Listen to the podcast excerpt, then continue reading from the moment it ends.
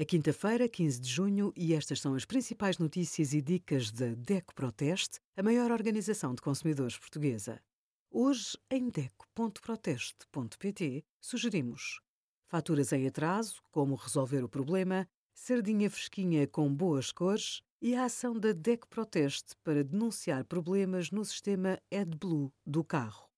Estima-se que a hiperatividade e o déficit de atenção afetem 3% a 5% das crianças e jovens. Não ignore os sinais de alarme e procure ajuda para evitar insucesso escolar, isolamento social ou agressividade.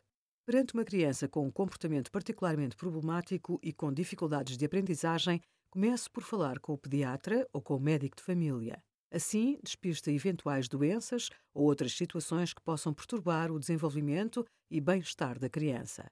Uma abordagem psicológica é sempre recomendada como primeiro passo, sobretudo em crianças até aos 5 anos.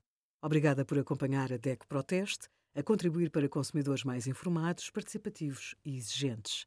Visite o nosso site em deco.proteste.pt.